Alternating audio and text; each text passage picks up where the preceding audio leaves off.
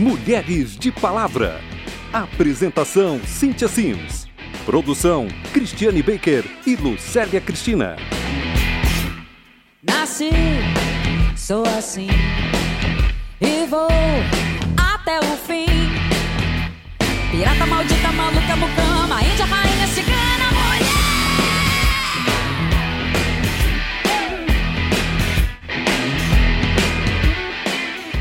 Muitas pessoas têm lembranças de comida gostosa na infância. E os melhores pratos eram geralmente preparados por alguma mulher, a própria mãe, uma tia ou avó. Mas quando Maria Elisa Araújo decidiu se tornar chefe de cozinha, não imaginava que iria enfrentar tanto preconceito até conquistar seu espaço na gastronomia não é a realidade mesmo dentro das cozinhas profissionais. Meu primeiro emprego foi um estágio numa cozinha em que eu era a única mulher e tinham outros, provavelmente 40 funcionários, todos homens. Todas essas pessoas, elas ingressaram na cozinha porque elas têm referências da mãe que cozinhava, da avó que cozinhava. E quando você olha isso no mundo profissional, dentro da gastronomia, você vê que é justamente o contrário.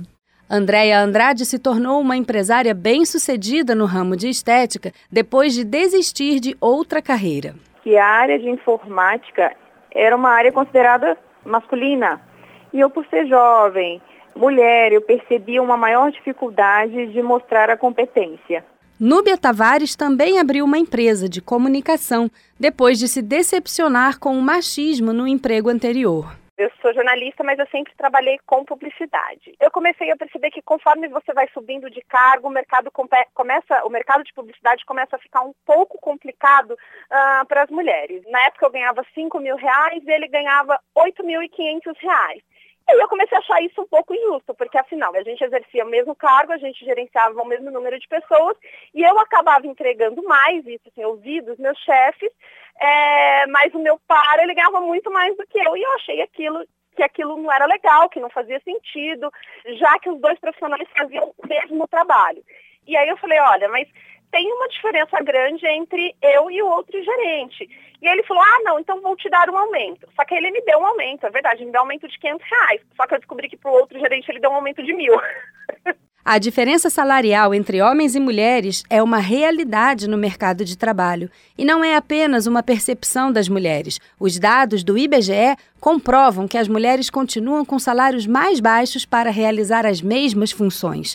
Apesar de, na média, as mulheres terem maior nível de escolaridade, elas continuam acessando menos empregos e recebendo menores salários. A cozinheira Maria Araújo confirma essas dificuldades já passei pelas duas situações. De não contratar e falar, olha, a nossa cozinha não contrata mulheres. E eu fiquei muito chocada, assim, ó, tudo bem, né? Já fui repreendida, inclusive, por ter ido questionar, olha, por que, que que tem uma pessoa que trabalha junto comigo, um homem que trabalha junto comigo e faz exatamente a mesma função que eu faço, por que essa pessoa está recebendo mais do que eu? Se a gente está aqui faz mais ou menos o mesmo tempo e tal. No início de março, o Instituto de Pesquisa Econômica Aplicada, IPEA, divulgou o estudo Retrato das Desigualdades de Gênero e Raça, que traz algumas análises decepcionantes. Apesar de terem maior nível de escolaridade e trabalhar em média sete horas e meia a mais que os homens por semana, os salários das mulheres continuam menores do que os dos homens. A especialista em políticas públicas do IPEA, Natália Fontoura, uma das autoras desse estudo, destaca um dado que pode ser resultado de puro preconceito. A contradição interessante e importante que a gente encontra nos dados brasileiros quando a gente olha pela perspectiva de gênero é que, na média, as brasileiras é, estão, são mais escolarizadas que os homens. Porém, essa maior escolaridade não se reflete numa melhor inserção no mercado de trabalho. É uma ideia muito propagada de que as mulheres estão cada vez mais entrando no mercado de trabalho. E isso foi verdade há décadas atrás e não é mais verdade. A mulher ainda perde espaço no mercado de trabalho porque algumas empresas acreditam que ela será menos disponível para o trabalho por causa da família e da casa.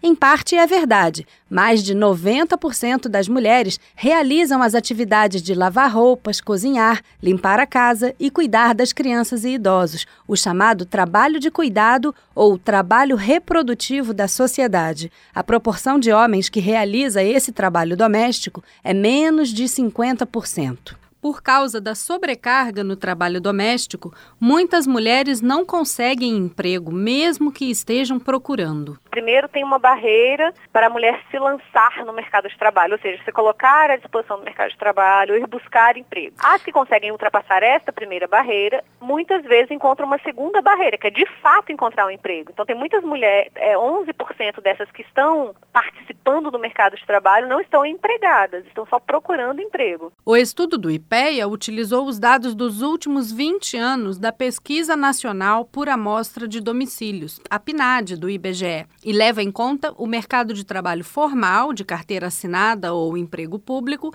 e também o trabalho informal. Os últimos 20 anos parecem indicar que as brasileiras atingiram uma taxa de participação no mercado de cerca de 60%, que permanece difícil de ser ultrapassada. Ou seja, quase metade das brasileiras em idade ativa está fora do mercado de trabalho. De 1995 a 2015, a escala de remuneração também se manteve inalterada. Os melhores salários são dos homens brancos, seguidos pelas mulheres brancas, homens negros e mulheres negras. A maior dificuldade de achar trabalho, a maior dificuldade de achar trabalho implica muitas vezes é na pessoa aceitar empregos com remuneração menor ou de menor qualidade.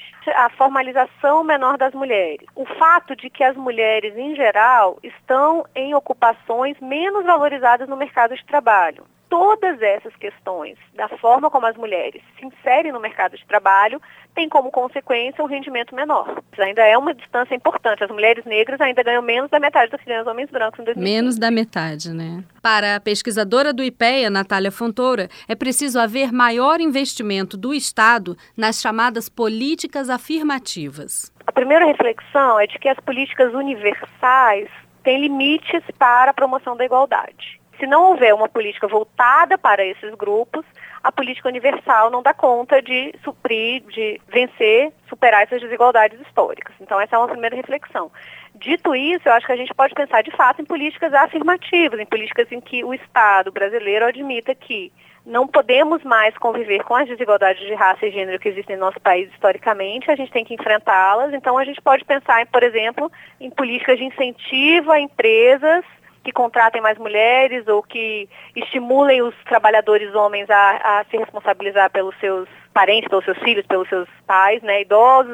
Tem, um, tem, uma, tem uma série de possibilidades de inserção do Estado para promover essa igualdade. Rainha Ginga e Quelé duas maneiras de chamar a cantora Clementina de Jesus, que trabalhou como empregada doméstica até iniciar a carreira artística aos 63 anos de idade. Sua voz traz um peso ancestral da cultura africana, que se tornou sua marca registrada, como se pode ouvir nesta canção Escravos de Jó, composta por Milton Nascimento e Fernando Brant, um canto de trabalho gravado em 1976. Saio do trabalho e volto para casa e não lembro de carteira maior. Em tudo é o mesmo suor.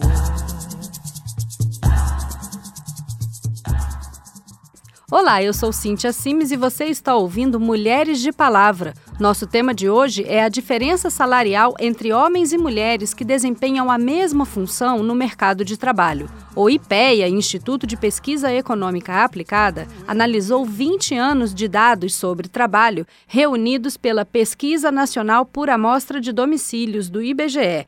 Uma das recomendações do estudo é que se invista em políticas específicas para os grupos prejudicados, como as mulheres. A deputada Érica Cocai, do PT do Distrito Federal, concorda com a pesquisadora do IPEA. Cocai afirma que as políticas de equidade são necessárias. Todas as políticas públicas tinham que ter um recorte de gênero. Todas as políticas públicas deveriam reconhecer que há uma desigualdade no mundo, uh, no mundo real e que essa desigualdade se expressa de uma forma muito doída no mundo do trabalho e que faz, inclusive, essa desigualdade, a dupla e a tripla jornada, é, com que a mulher tenha mais dificuldades e desigualdade de oportunidades de é, adentrar ao mundo político, porque a dupla e a tripla jornada, ela tira a mulher dos espaços públicos, dos espaços políticos, de é, construção política de sujeito coletivo, e é preciso que nós levemos para todas as políticas públicas a necessidade dessa superação. Érica Cocai defende a criação de uma comissão especial na Câmara dos Deputados que analise as diversas propostas para corrigir as falhas de mercado na inclusão das mulheres. Tem uma série de propostas que estão é, na casa. O que eu sugeriria é que nós pudéssemos criar uma comissão especial para que pudéssemos analisar todas essas propostas, não é?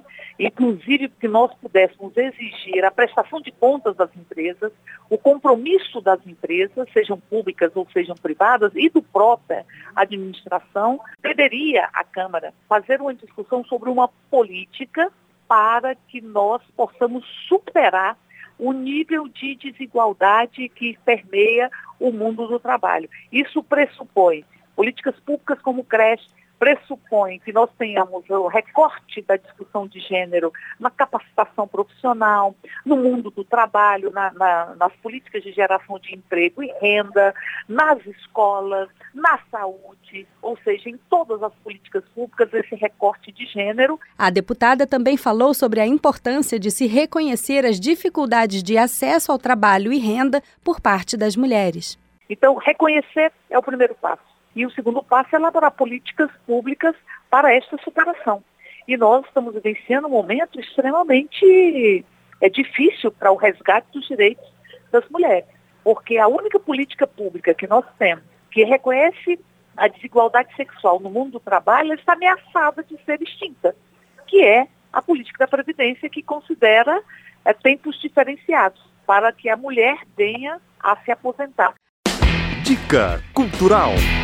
Nos dias 1 e 2 de abril, a Caixa Cultural Brasília recebe a cantora Elza Soares no show A Mulher do Fim do Mundo. Ela apresenta as canções inéditas do álbum lançado em 2015 e que ganhou vários prêmios musicais, incluindo um Grammy Latino como melhor álbum de música popular. Serão três apresentações, duas no sábado, 1 de abril, às 5 e meia da tarde e às 9 da noite, e uma no domingo, dia 2, às 7 da noite. Os ingressos ingressos estarão à venda a partir do dia 25 às 9 da manhã, somente na bilheteria do Teatro da Caixa, no setor bancário sul, aqui em Brasília, ao custo de 20 reais, ou meia entrada a 10 reais para estudantes e clientes da Caixa Econômica Federal. Dica Cultural. Após um casamento fracassado, Josie Ames retorna à sua cidade natal em busca de emprego. Mãe solteira e com dois filhos para sustentar, ela é contratada pela mineradora que sustenta a sua cidade há décadas. O que ela não esperava era sofrer com o assédio dos seus colegas de trabalho. O filme Terra Fria, produção americana de 2005, tem a atriz Charlize Theron no papel principal. No programa de hoje, nós falamos sobre a diferença salarial entre homens e mulheres no mercado de trabalho. Participaram a deputada federal Érica Cocai, do PT do Distrito Federal, a pesquisadora do IPEA, Natália Fontoura, e três empreendedoras que sofreram discriminação no trabalho. Esperamos que você tenha gostado. No próximo programa, vamos falar sobre o trabalho doméstico. Para participar, envie suas dúvidas ou sugestões pelo Disque Câmara 0800 619 619 pelo e-mail radio@câmara.leg.br ou pelo Facebook da Rádio Câmara. Até logo.